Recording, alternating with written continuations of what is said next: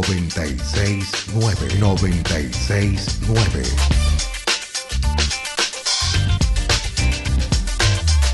969 La alternativa. La alternativa es con vos.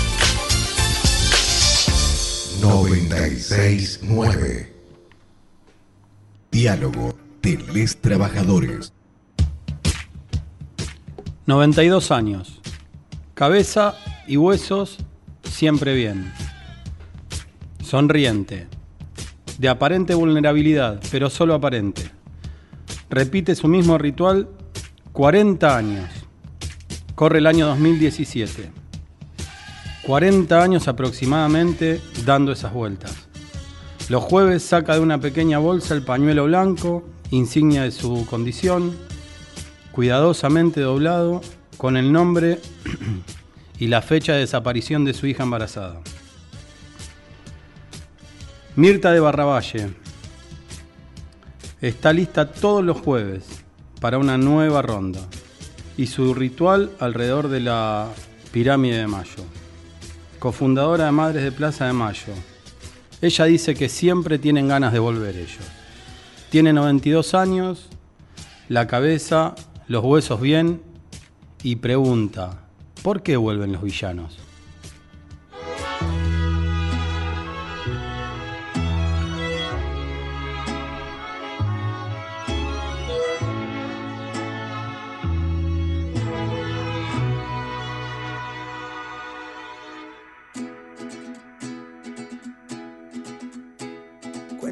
La leyenda que en un pueblo de acá cercano vivían preocupados, pero un poco acostumbrados a estar bien. Eh, eh. Allá no sobraba nada, pero a nadie le faltaba. Se olvidaron del pasado y de a poco se empezaron a quejar. Ay.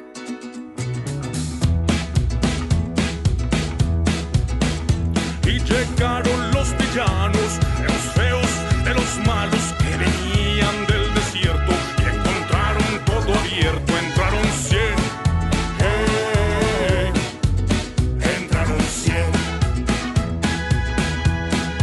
Al principio persuasivos, con un pueblo poco unido y en una segunda fase se quitaron los disfraces y a correr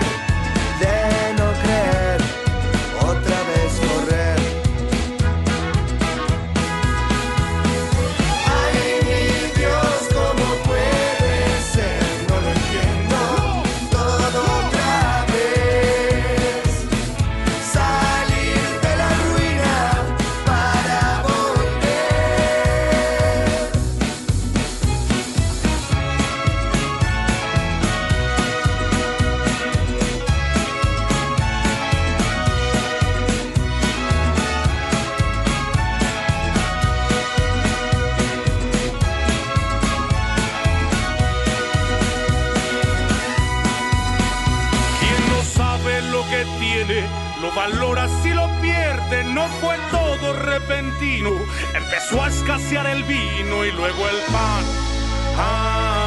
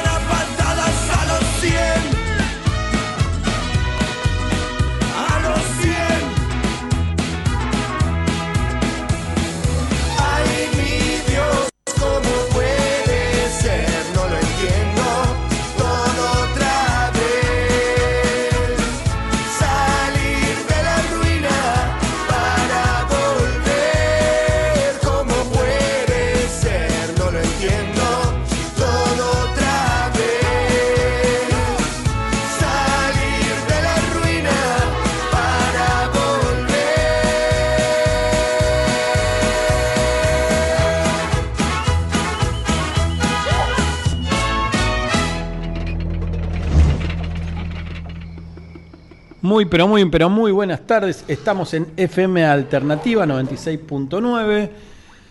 El programa del CTA y SUTEBA, o de SUTEBA y CTA, como lo quieran decir. Sebastián Rigoli, buenas tardes. Buenas tardes, viernes húmedo.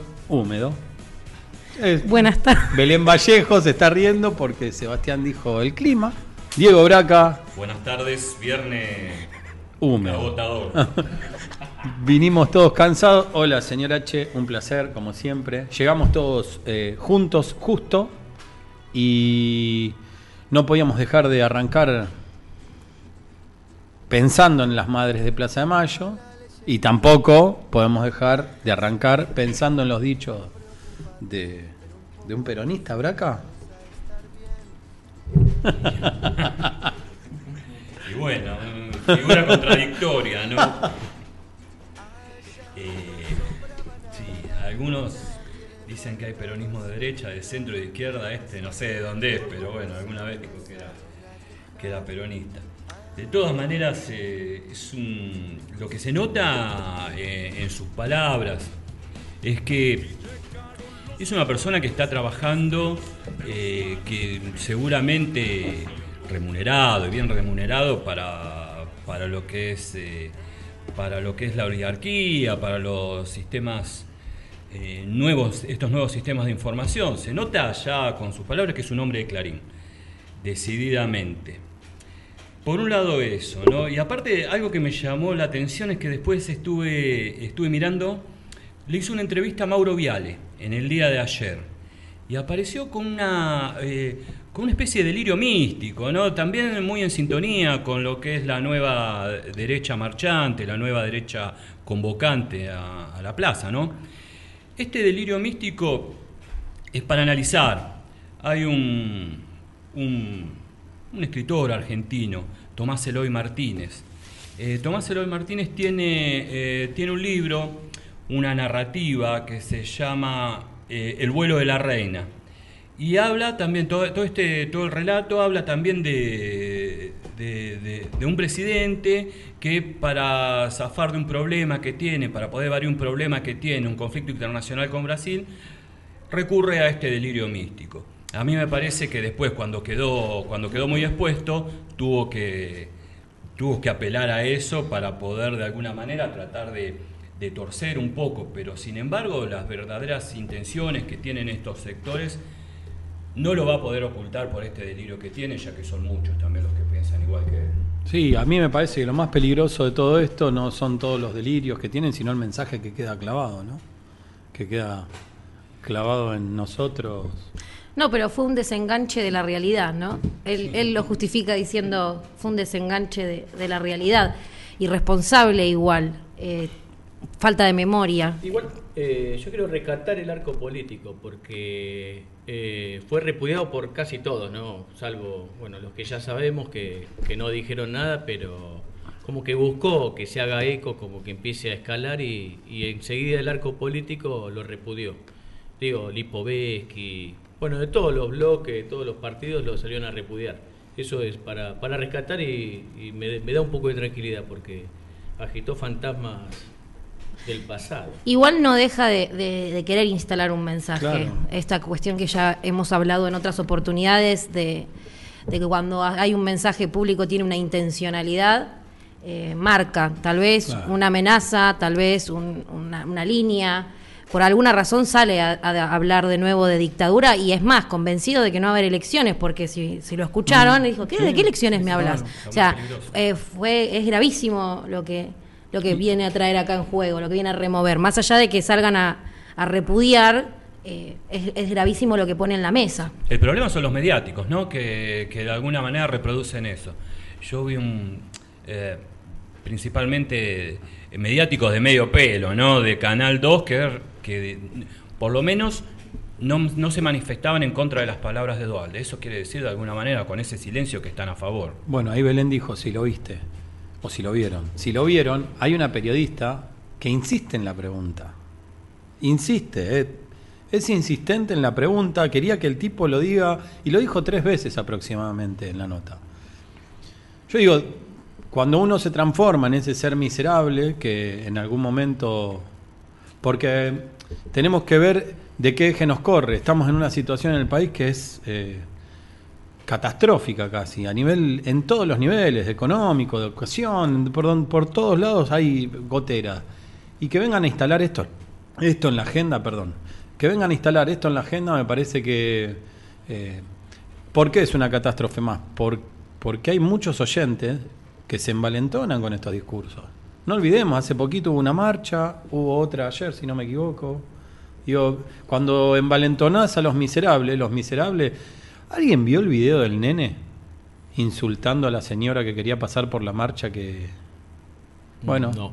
yo digo, presten atención y, igual- búsquenlo, porque estamos hablando de nenes de nueve años. Dual- Instalar eso es. Dualde allá en el 2002 fue el ejecutor de, del poder, fue el autor de la especificación asimétrica. Que Rodríguez A se fue porque, eh, bueno, un poco se negó a hacer eso y, y Dualde dijo, yo lo hago sin ningún problema. Y le está hablando a esa gente que, que simpatiza con, con las botas, con la dictadura, con matar a los zurdos, la gente que está hoy en la plaza, que son todos, la ma- 70% mayores, eh, exponiéndose a contagiarse, simpatizan con, con las dictaduras, con, con no con este gobierno democrático, no, no con el peronismo. Si Macri estuviera, estarían ahora cuidándose.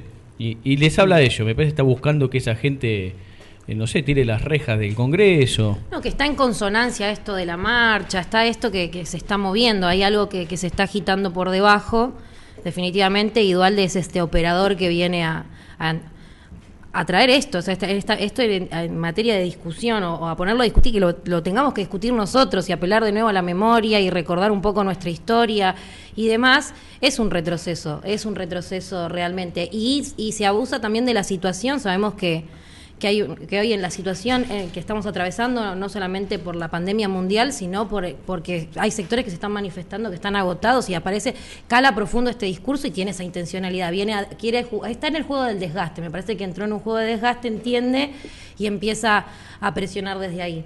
Seba decía la semana pasada también, hablaba de los manotazos de ahogado, que los tipos se sienten desesperados por la pérdida de del poder que habían concentrado en el 2015.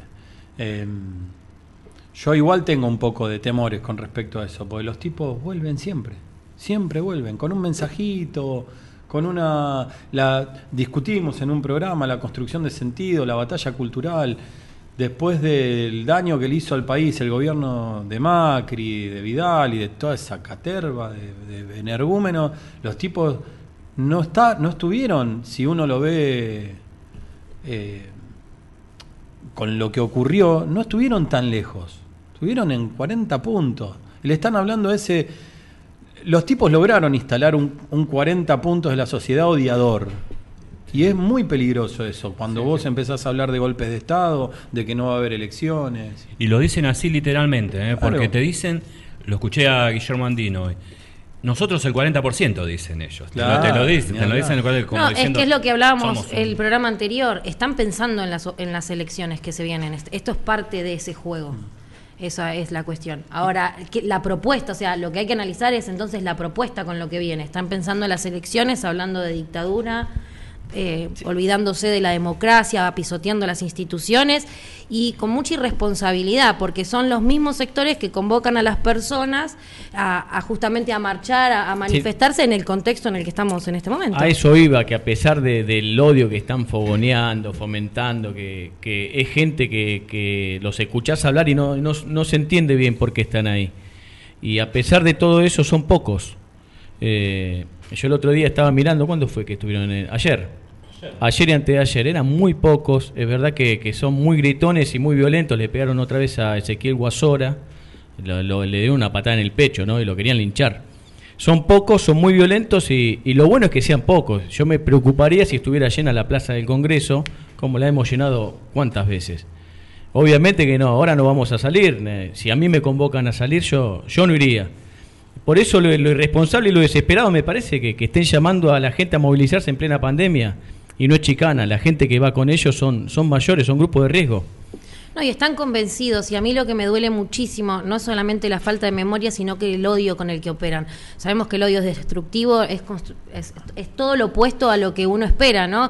En vivir en sociedad eh, demanda de empatía, de pensar en el otro, de construcción colectiva, y el odio está súper lejos de, de poder lograr eso. Y me parece que ahí es donde va a haber que hacer un, laburo profundo de acá en adelante. Empezar a construir puentes, basta del odio y basta de que el odio sea la bandera, que es el mismo odio que tuvimos en la última dictadura, es el mismo odio que, que, se, que, se repite, se regenera, se reconstruye y se reproduce, basta. Eh, realmente hay que decir nunca más, realmente hay que cortar con esto. se van reformulando, ¿no? A mí me parece que, eh, que aprendieron de la lección de, de tener un Macri al frente de la derecha y están buscando otra persona. Y encontraron en, en Dualde una figura que, que- como dijimos al comienzo de esta charla, ¿no? pasó por distintos estadios.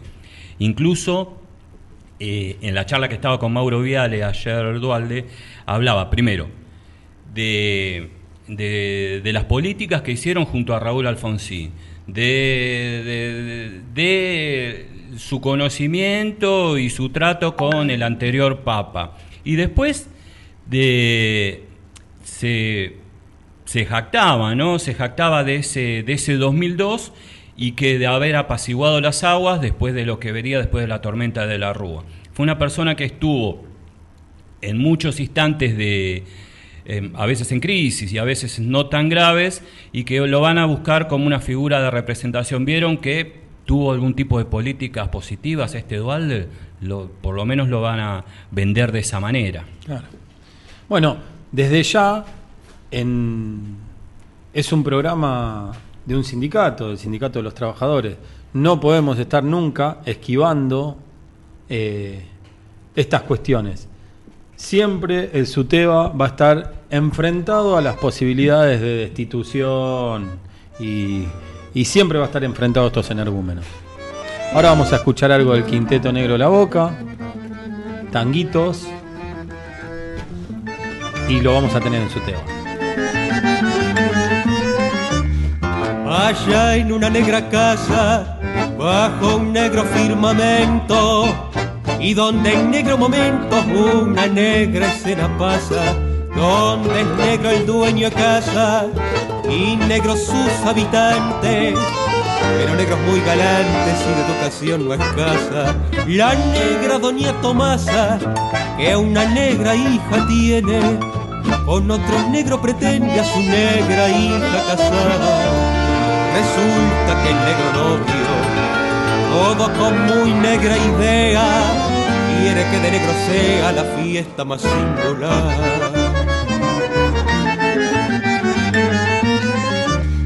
Se van a una negra iglesia de su negra religión, donde con negro mantón un negro fraile esperaba, negro un sacristán estaba, sentado en negro sillón, y con negra devoción un negro a Cristo besaba.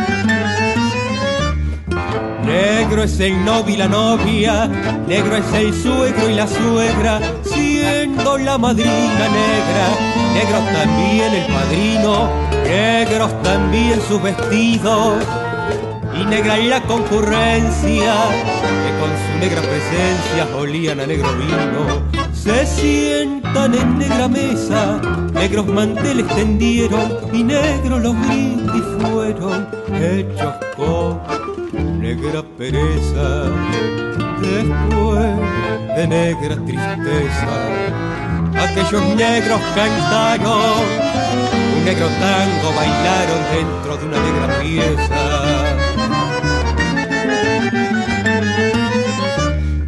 Después de esta negra fiesta, los negros novios se fueron, a un negro puerto subieron, negras sábanas tendieron, y a eso de la medianoche, cosas de negras hicieron. La negra durmió en la cama y el negro Abrió el micrófono. El señor H dijo, abro el micrófono, estábamos en pleno debate. Muy bien, señor H, avisándonos en plena puntualidad del bloque. www.alternativa969.com.ar La radio que debes estar escuchando en este momento para pasar un buen momento. Vamos a tener que contar. Necesitamos dos horas de programa para contar lo que hace su tema por semana, ¿no, Belén? Sí. Usted, Sí, sí, sí. usted- le pregunto a Belén porque sáqueme, sáqueme, tome, tome Belén. Le pregunto a Belén por qué, porque Belén es nuestra administrativa perfecta. tiene todo escrito, tiene todo acomodadito, Tiene una voz concisa y clara, se, se entiende bien lo que dice. ideas concisas y claras tiene. también. Todo claro. Bueno, gracias. Ah. cuando, dice, cuando la limosna es grande, hasta el Cuando la limosna es grande, usted va a explicar qué hizo su tema, por ejemplo. ¿eh? Bien, esta semana eh, tuvimos en Zoom una charla con Karina Kaplan, la escuela como interlocutora de los- las problemáticas sociales en contexto de la virtualidad. También eh, por Facebook, en vivo, Suteba Echeverría Seiza, nos pueden seguir y pueden rever eh, Cuentos Magos con María Cuña, el ciclo de charlas de jubilados, que esta vez tuvo Betina Gómez y compartió su formación, experiencia, paso por la escuela pública y su pasión por la música y la cerámica. También tuvimos el ciclo de charlas con directivos de escuela. Entrevistamos a Sandra Monzón, directora del Jardín 902, vice del 908, y Valeria Coelho, secretaria del Jardín 902 de Ceiza. También tuvimos en el Facebook el éxodo jujeño, estrategias para abordar la gesta revolucionaria y la agrupación Celeste en Suteba nos invitó a participar de una excelente charla en la semana de la ESI y nos contaron distintos compañeros sus experiencias en torno a la educación sexual integral. Y hoy, hace un ratito, terminó la charla del espacio geográfico desde la perspectiva de género con Mónica Colombara, geógrafa especializada en género. Muy bien. Aparte de la charla esta que terminó, hace, va a estar eh, el compañero Fabio, eh, Fabio Garrido charlando con nosotros. Y, y bueno, Diego, cuénteme usted un poquito de qué se hizo en su tema. Bueno, antes que nada, la profesora Mónica Colombara fue profesora mía en geopolítica en la carrera de historia. Excelente. Bueno, continúo. Hoy se reunió el mixto distrital de Esteban Echeverría y entre algunos de los puntos que acordaron fue participar en la elaboración y ejecución de los planes de prevención de riesgos y colaborar con las actividades de concientización y capacitación en materia de salud, prevención de riesgos y condiciones del medio ambiente en el que trabajamos, en el cual nos desenvolvemos. Bueno, entonces, a partir de esta reunión, los datos, eh, informes que salieron, se recomienda que la entrega de mercadería sea una vez por mes o bien los módulos lleguen armados desde el proveedor. Se trabaja sobre el relevamiento de 12 puntos de condiciones básicas de infraestructura. Se recomienda limpieza de tanques y análisis bacteriológicos y físicos químicos del agua. El Consejo Escolar deberá traer los datos para la próxima reunión. Se acuerda seguir trabajando sobre el relevamiento y elevarlo a la Comisión Mixta Jurisdiccional. Y a partir de, también de estos datos se recomienda crear espacios y tiempos institucionales, es decir, jornadas institucionales para el armado de plan de prevención de riesgo y reunificación en contexto de pandemia y posible vuelta de la escuela. Se organiza la capacitación para auxiliares sobre protocolos y de prevención en contextos de pandemia que está a cargo de miembros del Comité Mixto Distrital. Hay que mandarle un abrazo grande a los auxiliares hoy, creo. Uh. Ahora que lo dijiste. Son nuestra herramienta fundamental en las escuelas. Los que nos reciben a los niños todos los días, los que tienen la escuela en orden, los que a pesar de las condiciones edilicias laburan a diestra y siniestra, y los compañeros en ocasiones invisibles. Seba, ¿hay algo más de su tema? Cuente. Sí, sí, hay, hay mucho más porque el SUTEBA está haciendo de todo. Estuvimos en el armado de SAE en la primaria 4 y en la secundaria 22 de Echeverría. Eh, organización y solidaridad para enfrentar la difícil situa- situación en pandemia. El SAE son el armado de los bolsones, los módulos alimenticios. Muy bien. El 24 de agosto del 2020 va a ser histórico, el primer acto público virtual en Echeverría. Eh, Está bien, igual hubo una, un piecito. Fue el Eh, 24. fue, fue el 24, sí. Bien, Seba, bien. Se realizó el primer acto público virtual en Echeverría. Esto se debe a la pelea que dieron los sindicatos en el marco de la unidad. Destacamos que hay un gobierno que escucha, que escucha las demandas de los trabajadores. Se cubrieron cargos de maestro de grado, matemática, secundaria técnica y se comenzó con construcción de la ciudadanía. Seguimos demandando para que se cubran todos los cargos que están vacantes. El SUTEBA siempre en defensa de la escuela pública. Muy bien, te salió. Me gustó el, el chivo de su tema. ¿eh? Bueno, como siempre estuve. Bueno, está bien. Voy a pedir disculpas. Me dicen que no lo pida al aire, pero me alejo mucho del micrófono. La primaria 56 eh, y la obra finalizada fueron lugares donde estuvimos recorriendo. La primaria 6 de Esteban Echeverría y la obra de la primaria 14 y 18 de Seiza. Voy a seguir viendo las hojitas que tengamos todo anotado. No nos podríamos acordar de todo. La obra del Jardín 92 y la primaria 22 de Seiza y la primaria 10 y 15 de Echeverría. Es muy importante cómo avanzan las obras en las escuelas y garantizar que se hagan todas las que faltan. Esa es una lucha que tiene en meta Suteba y el Frente Unidad Docente, creo, continuamente. La primaria 12, secundaria 21 y jardín 919 de Esteban Echeverría y la obra de la primaria 3 de Seiza. La primaria 39, secundaria 31, Echeverría y la primaria 2. Agraria 1 y secundaria 2 en su mural en proceso de Seiza. No lo vi el mural, me dijeron que se está poniendo muy lindo el mural. La primaria 1 de Esteban Echeverría y la secundaria 4 de Seiza. Ambas escuelas necesitan obras para poder estar en condiciones. Valoramos la voluntad de la provincia, los consejos escolares y los municipios para comenzar a dar respuestas a las demandas de infraestructura. Siempre vamos a poner en valor el esfuerzo del municipio, de la provincia y también destacar que nunca vamos a bajar los brazos si esas demandas no se cubren. ¿no? Estaríamos como, como para escuchar un, una musiquita después del bloque de Suteba. Sí, sí. Vamos, Diego. Señor H. Muerdo el anzuelo y vuelvo a empezar de nuevo. Cada vez tengo en la mano la carta para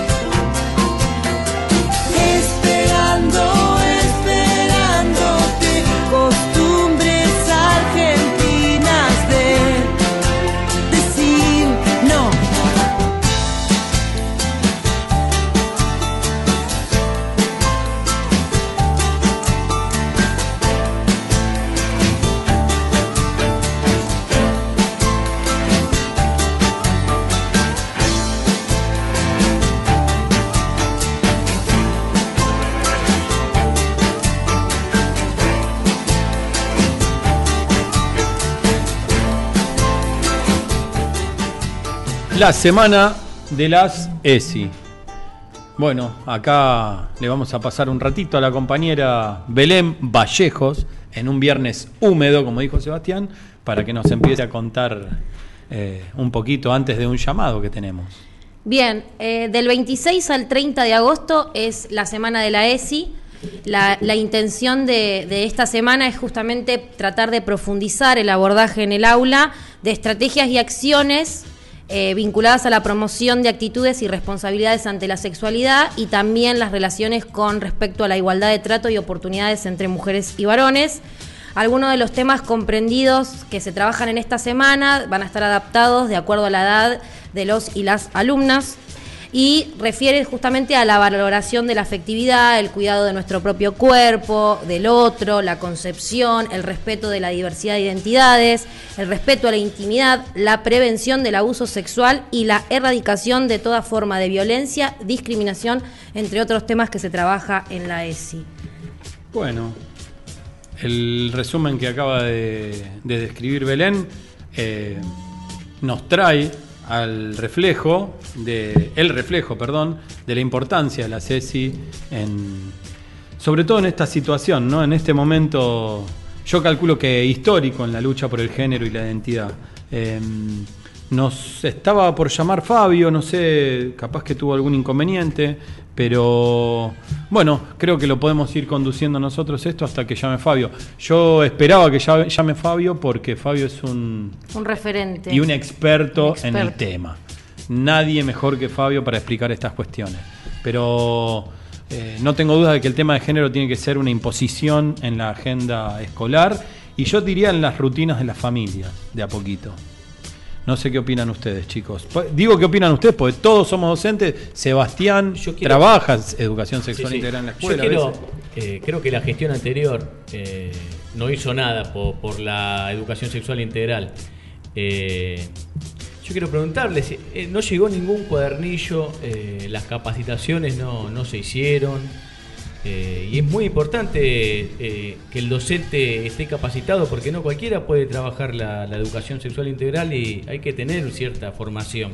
No, es fundamental, es parte de nuestra formación, la capacitación, y es, real que estos cuatro años anteriores se, se cortó la capacitación. Creo que estamos todos en un proceso de, de deconstrucción y de aprendizaje. Esto para todos es nuevo y realmente eh, es importante la capacitación. Nosotros la semana pasada tuvimos, justo con Fabio y Sí. con un compañero que estuvimos ¿no? aprendiendo, porque también tenemos que, que ser conscientes que como docentes tenemos que seguir capa- capacitándonos y aprendiendo. Esto es un desafío para, para todos y todas.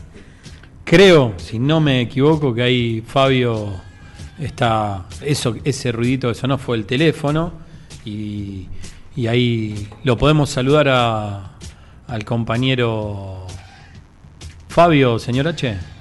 Hola, Fabio. Hola, ¿qué tal? ¿Cómo estás, ¿Qué Fabio? tal? Buenas tardes. ¿Todo en orden? Todo en orden, acá tomando unos matecitos. Muy bien. Tomando, tomando unos matecitos después de un día de trabajo arduo, ¿no? Un día de trabajo arduo, sí. Sí, sí, sí, lo sé, Fabio, lo sé.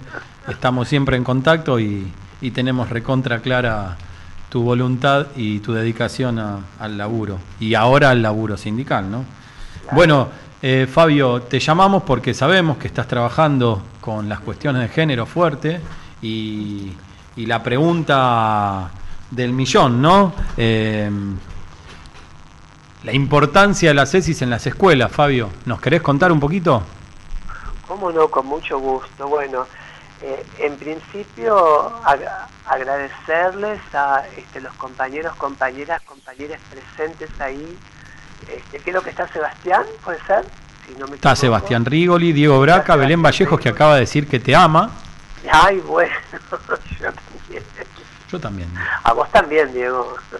Eh, lo nuestro es mutuo, Fabio. Ese Mutuo. cariño eh, muere con nuestros cuerpos. Bueno, a, a Belén Vallejos, a este Diego Braca, bueno, a digamos todo el equipete que está en este momento llevando adelante el, el- el- este programa de radio. Así que les agradezco muchísimo la convocatoria.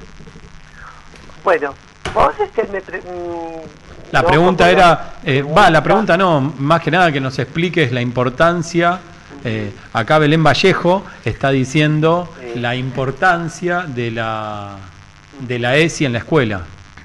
Bueno, eh, la verdad que bueno, eh, estamos, eh, digamos, transitando la, la, la semana de la educación sexual integral. Una educación sexual integral que ya, procti- ya prontamente cumple la mayoría de edad, Claro. porque fue sancionada en el año 2006. Mirá cuánto tiempo ha pasado. Mm. ¿sí? y que se ha podido sostenerse ¿no? en el tiempo tuvo que ver con la sustentabilidad gracias a los docentes, los alumnos Mm. que han, que han digamos, este, podido trajinar toda esta adversidad y todos los obstáculos que se han puesto y sortear tantos desafíos. Así que es por eso que hoy tenemos una educación sexual en pie, ¿sí? y y emociona mucho el compromiso de los estudiantes y de los docentes comprometidos con esto para poder sostener en estos cuatro últimos años que fueron de retroceso en todos los avances en cuanto a las, a, a las, eh, a las, a las este, políticas de, de género, a la formación docente, a bueno, a digamos tomar este digamos tema como digamos como tema de agenda política Sí. que bueno ahora nuevamente a partir de del digamos nuevo gobierno así lo ha dicho el señor presidente en las iniciones en la inición de las sesiones legislativas 2020 una, un fuerte compromiso y una fuerte eh, impronta en todas sus políticas en la digamos cuestión de, de, género Sí, y cuánto, perdona Fabio, y cuánto daño le hace eh, que, se re- que se detenga el proceso de educación Exacto. sexual durante cuatro años y qué importante y cuánto bien le hace esto de que el presidente ponga en la agenda enseguida, el gobernador lo ponga enseguida. Y otra pregunta recurrente, Fabio, que nos hacen las familias, los pibes, Sí. o les pibes, perdón, eh, es ¿por qué semana de la ESI nada más? Esto un poco lo hablamos nosotros, pero me encantaría que lo expliques vos, esto de por qué es del- solo una semana. Claro, por supuesto. Toda, todos nuestros oyentes, oyentas, tienen que saber por qué se institucionaliza una semana de la ESI. Justamente se institucionaliza para reafirmar la educación sexual integral. Muy bien. O sea, darle, darle un, un calendario en el año, así como el Día del Niño, así como otras cuestiones, ¿no? Este, como el, como, bueno, en fin, los, los distintos días que se conmemoran determinadas cuestiones para enfatizar e institucionalizar ese día eh, como el día de el reconocimiento, la lucha y en este caso el de la educación sexual integral. Esto no significa que se trabaje una semana Claro. en el tema de la educación sexual integral, porque el tema de la educación sexual integral debe ser abordado de manera transversal. Cuando digo transversal, no se digamos, trata de dar un tallercito en una materia o hablar como una cosa extracurricular, sino que debe haber un digamos, compromiso institucional donde la temática de género pueda ser atravesada por todas las asignaturas del digamos, plan de estudios. Esto te hablo en digamos, todos los niveles, ¿no? Claro. nivel inicial hasta el nivel secundario, que es el obligatorio inclusive, donde se plantee ¿no? un trabajo articulado, expansivo, y no como para cumplir, ¿no? Como para cumplir trato esto en la semana de la ESI. Lo correctamente político, ¿no es cierto? O hago una actividad de ESI este, muchas veces no pensada, porque para cada vez que nosotros eh, proponemos actividades y un, un trabajo institucional, debemos pensar y debemos preguntarnos qué queremos hacer para que eso sea un trabajo comprometido y que llegue a los jóvenes. Claro. Y el reconocimiento de los estudiantes, principalmente secundarios, que son los que reclaman, porque ellos han reclamado y siguen reclamando que en todas las escuelas haya educación sexual integral con esta perspectiva de género, que no es lo mismo. Sabes que ayer eh, Sí. tuve la posibilidad de escucharlos, la charla que, que hicieron todos compartiendo sus experiencias. Sí, Y eh, una de las cosas que, que rescato y creo que todos coincidimos es importantísimo que nosotros lo llevemos a la práctica todos los días. Eh, justamente yo trabajaba ayer con Marina Alexo Jugenio Sí. y planteé de que desde la historia, por lo menos que es mi disciplina, todos los días es transversal la ESI. Es hora que entendamos todos los docentes y asumamos esa responsabilidad de que la ESI es transversal porque estamos también eh, transitando este nuevo espacio, esta nueva generación, como vos decís, que lo demanda, que, lo, que es histórica, en realidad siempre se necesitó. Y hoy que, estamos tomando conciencia que, que la capacitación es súper importante, tenemos que ser ese puente. Yo insisto en esto, que nosotros eh, y nosotras y nosotres como docentes tenemos la obligación de ser ese puente para esos chicos. Y hoy le comentaba a nuestros compañeros, eh, antes de, de entrar a la radio, que es muy importante eh, al alumno preguntarle cómo querés que te, cómo, cómo querés que te llame. Yo- eso discutíamos hoy unos minutos antes de entrar. Eh, que la verdad que yo a veces leo la lista, el nombre y apellido, y, y no me nace le- leerlo tal cual como está. Yo les pregunto, y a veces ellos me dicen que tienen apodos, a veces me parece que es muy importante cuando uno habla de construir y cuando uno habla que está eh, pensando en el otro realmente darle ese lugar. Si no es simplemente como vos decís vos, ¿no? O sea, lo usamos la semana y queda como lo protocolarmente correcto, pero es algo que tenemos que militar todos los días como docentes. totalmente. Porque acá lo, si lo que la lo que la ESI plantea, ¿no es cierto? Lo que vos traes es muy interesante, porque la educación sexual la hemos recibido todos, ¿no? En distintos momentos. Eso ayer ese encuentro generacional fue muy valioso, porque ahí pudimos ver cómo la familia educaba, informaba a su manera, ¿no? cómo le fueron transmitidos y ellos transmiten generacionalmente el tema de qué es la sexualidad. La sexualidad solamente eh, esto de advertir determinados peligros, es advertir este, que no se debe hacer tal cosa, tiene, tiene que ver con los cuidados en cuanto al- a los embarazos. Eh, esto es lo que viene a plantear la ESI como diferente, ¿no? porque la ESI justamente lo que aborda es que la educación sexual integral no es hablar solamente de relaciones sexuales y cómo prevenirlas, sino que habla mucho más, habla mucho más que digamos todo eso. Y es tan, importante lo que habla y a los que nos convoca a pensar, porque tiene que ver con la expresión de las emociones, de los sentimientos, a, a reconocer y, re- y re- y re- este, respetar valores como la amistad, el amor, la digamos, solidaridad, la intimidad propia y la ajena, y saber y el cuidado fundamentalmente, no solamente cuidarme yo, sino digamos cuidar al otro, ¿no? Y es, me Y- parece, Fabio, también que es por ahí por donde, por donde tenemos que, que empezar a trabajar, ¿sí? La mirada puesta siempre en el otro, para que el otro también tenga la posibilidad de tener la, la mirada en, en mí, ¿no? Y el cuidado sea eh, Mutuo. mutuo. Claro, Fabio, em, Sí. queremos...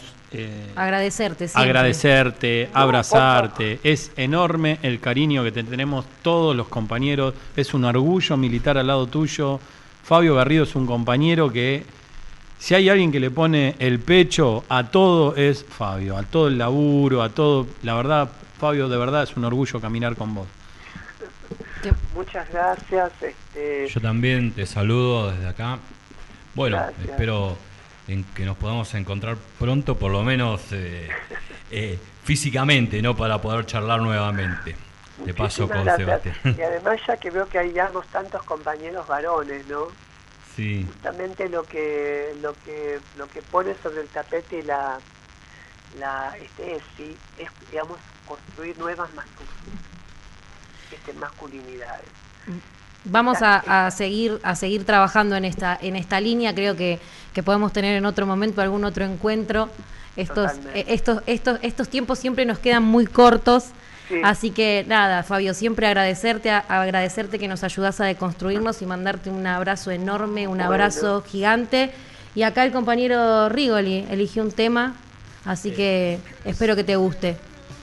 Bueno, Un, a ver, bes- un beso enorme. Abrazo un grande. beso enorme para todos y gracias por haberme llamado. No, gracias Un a vos, abrazo. Fabi.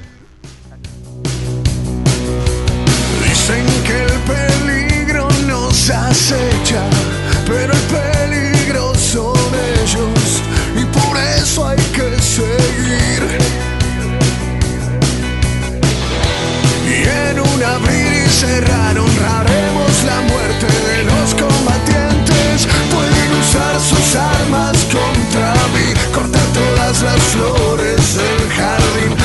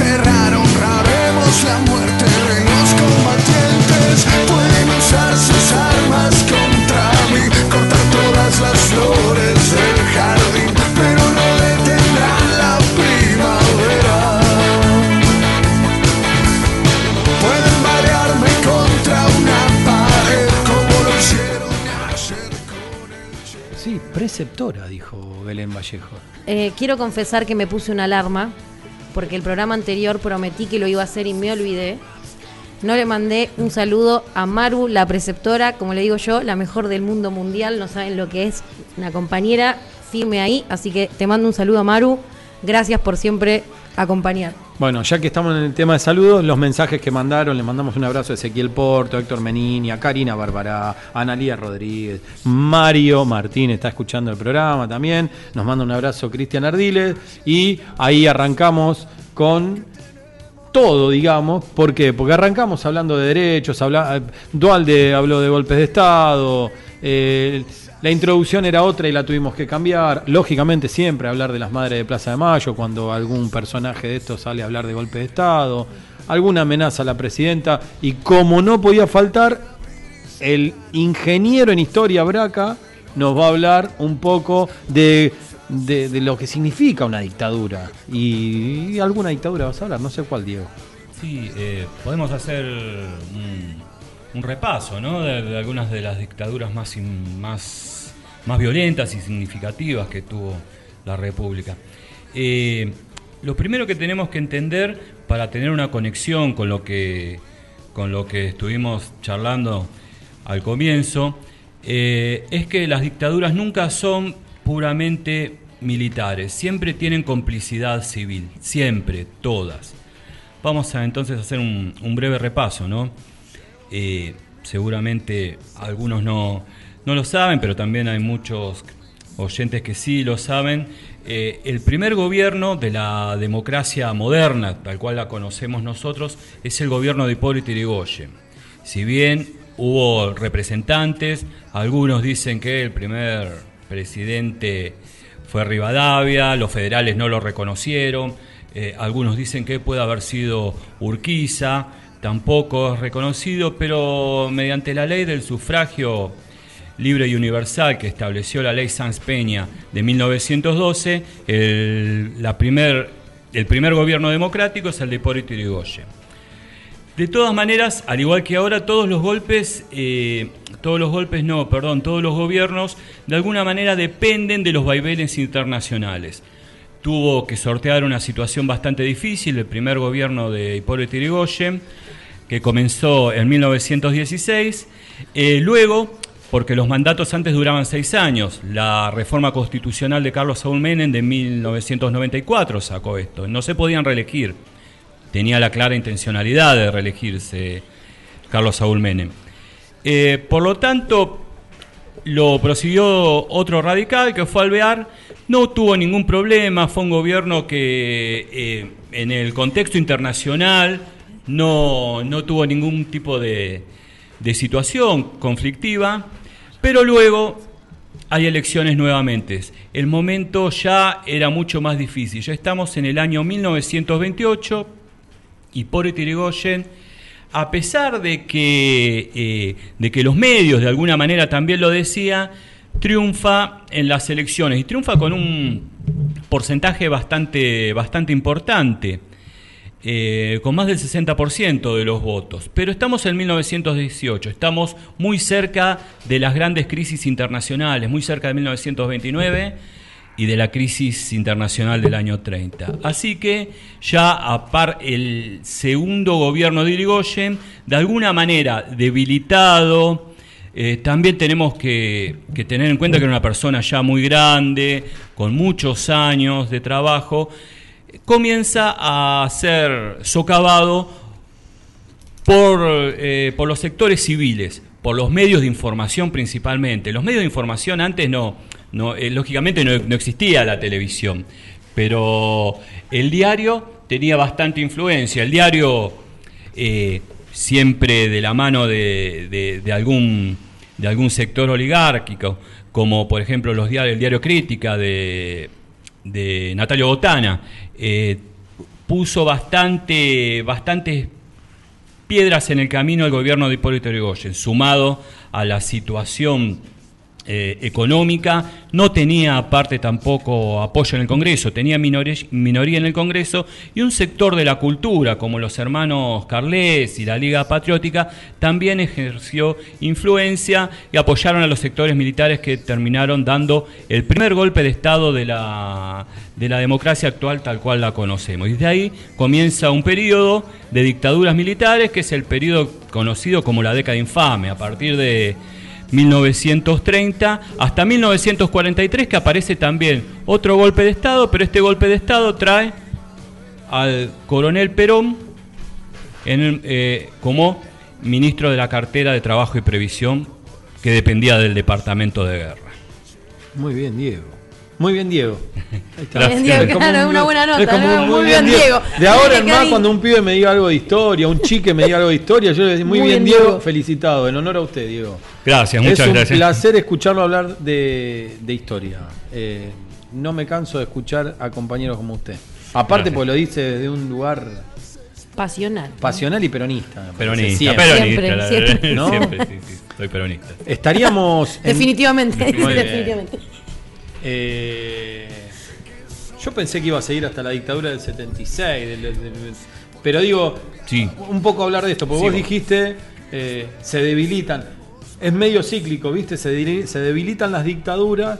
Cuando los tipos llegan, se- es muy complejo, porque cuando la democracia. Generalmente los estados democráticos suelen ser fuertes cuando las dictaduras quieren empezar a, a, a Ah, achurarlos. sí, sí. Ahí es donde te das cuenta para qué intereses juegan.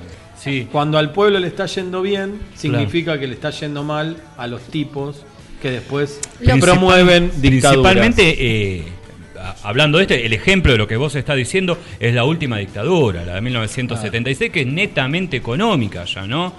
Tiene como excusa mm, aniquilar la guerrilla, decían ellos, pacificar el país, pero sin embargo lo que intentan imponer es un modelo eh, económico neoliberal que ya se estaba ensayando en otros lugares a sangre y fuego. Por un lado, eso, y por el otro lado, lo- los grupos civiles que también estaban instando a este golpe. Eh, el papel, el papel eh, no, no se comenta mucho, los medios no lo van a decir, pero el papel de Franco Macri en, la, en, el golpe en la de 1976 es fundamental con, con todos sus negocios y el apoyo y por qué lo hicieron. El papel es fundamental y es uno de los civiles que tendría que haber sido, cuando estaba en vida, juzgado por, por crímenes, al igual que los militares también, su, por lo menos su, su participación. Em, terrible silencio hubo en el medio, pero Sí, sí, el sí. silencio yo calculo que es porque es imposible de, de de llevar una discusión a esto, ¿no? Porque hablabas de Franco Macri y después tuvimos, porque encima yo digo, Franco Ma- Macri era un tipo inteligente. Claro que estas cuestiones no hace- hacen silencio porque no son debatibles. Claro. Es que es así. No. No, pero después Eh, tuvo el hijo. Claro. que era un inútil aparte. Sí, en, sí. en la carrera de la, de la familia Macri, era un inútil el tipo también. Y esto y lo tuvimos de presidente nosotros. La condena que nosotros tenemos es que aparezcan estas nuevas visiones políticas y que la sociedad a veces las banque, es terrible. Sí, no, no olvidemos que su, su estrella, ¿no? Su gerente de, de lujo fue Martínez de Oz, gerente de sus acerías, ¿no? Que de alguna manera ellos pidieron deuda al Estado, eh, dan el golpe de Estado y después, cuando asume como ministro de Economía durante la dictadura Martínez de Oz, lo que hace es Estati- estatizar la las deuda deudas que privadas, la terminamos claro. pagando todos. Las deudas de, de Somisa, de, de- de- de todas las acerías que tenía en la región de. Acá en la ruta, en la ruta 11, ¿no? La, la costa del Paraná. Claro, es que en, en términos, eh, en términos de poder, en realidad las dictaduras vienen justamente cuando, cuando la derecha no puede llegar al, al gobierno y de forma democrática. Eso es el gran problema que tenemos nosotros. Eso es lo novedoso de que haya el ganado Cambiemos, ¿no? Porque es como que hubiera ganado eh, eh, los militares o impusieron las mismas políticas a través del voto popular. No, pero está enmarcado en esto de los golpes blandos que hablamos alguna vez, ¿eh? O sea, esta cuestión de el- del trabajo que hacen los medios y, y fíjate como, como eh, pa- lo que pasó en Brasil, lo que pasa en Chile, lo que pasa en, las distintas, Sí, pero- en las distintas regiones. No estamos exentos de ese contexto. Sí, La de- pero acá fue peor, porque en Brasil, por ejemplo, para que llegue Bolsonaro, eh, primero la, la voltearon a, a Vil- Vilma. Dilma. Dilma, Rousseff, Dilma. con un el impeachment ese que lo inventaron y la sacaron. Después lo metieron en cana Lula para que no sea candidato. Pero tiene todo un trabajo anterior Sí, hecho bueno, por los y medios, o sea, tiene todo esto, esto como, como pasó acá con Dual, de que se le escapó, eh, o sea, se le escapó, que, que tiró esto de con respecto a las elecciones, como la marcha del 17. Hay una gesta siempre Sí, sí. anterior, un comeceso previo a. Pero eso hicieron todo eso, les a- acá ganó Macri y los candidatos los habíamos puesto nosotros, era Scioli y, y Aníbal Fernández, y igualmente la gente eligió votar a Macri que tiene más causas, eh, que, que yo no creo que sea tan torpe porque con todas las causas que tiene todavía está libre, está tomando sol en Suiza. Con el enojo de Sebastián me, me- me da la sensación que este viernes nos tenemos que retirar, ¿no? Porque está bien que te enojes. con- un viernes húmedo. Un viernes- un viernes, Un viernes muy húmedo, húmedo. A un partir de la semana que viene, el que nos dice el clima va a ser Sebastián. Hay que ser viernes, hoy tiene que ser viernes memorioso. Ahí está, muy bien. Braca está de acuerdo, le duele la rodilla, es un viernes húmedo. Su Juanete lo sabe, dijo. Gracias por estar ahí. Bueno, también me despido a descansar. Buen fin de semana. Me voy a despedir yo, vamos a dejar el mejor saludo para lo último. Nos vemos la semana que viene. Bueno, un buen fin de semana para todos. Nos encontramos el viernes que viene en AM 96.9. En FM. En FM, dije AM. Ay, perdón, tiré el chivo mal. No disculpen. importa, vamos de nuevo, Belén. Eso porque me dijeron que soy la mejor y me Vamos, la creíste. Qué Belén, vamos de soberbia. Eh, nos encontramos el viernes que viene en, ah, en FM. iba a decir. FM, FM, dale, Alternativa favor. 96.9. Que Juntos tengan con vos. Un hermoso fin de semana. Que alguien me diga si ha visto a mi esposo, preguntaba la doña. Se llama Ernesto y tiene 40 años. Trabaja de peón en un negocio de autos. Llevaba camisa oscura y pantalón claro. Salió de noche y no ha regresado. Oh, oh, y yo no sé ya qué pensar, pues esto antes no me había pasado. No me había pasado, no.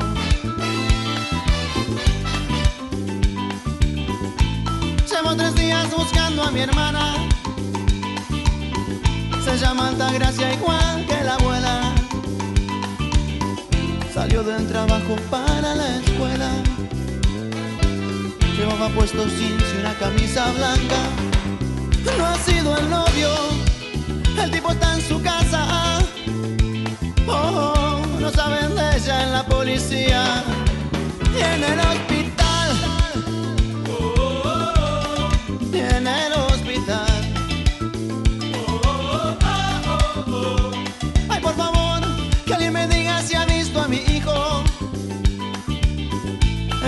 Estudiante de medicina. Se llama Agustín y es un buen muchacho. Esa vez es terco cuando opina. Lo han detenido, no sé qué fuerza. Pantalón blanco, camisa rayas. Paso ante ayer. Paso ante ayer.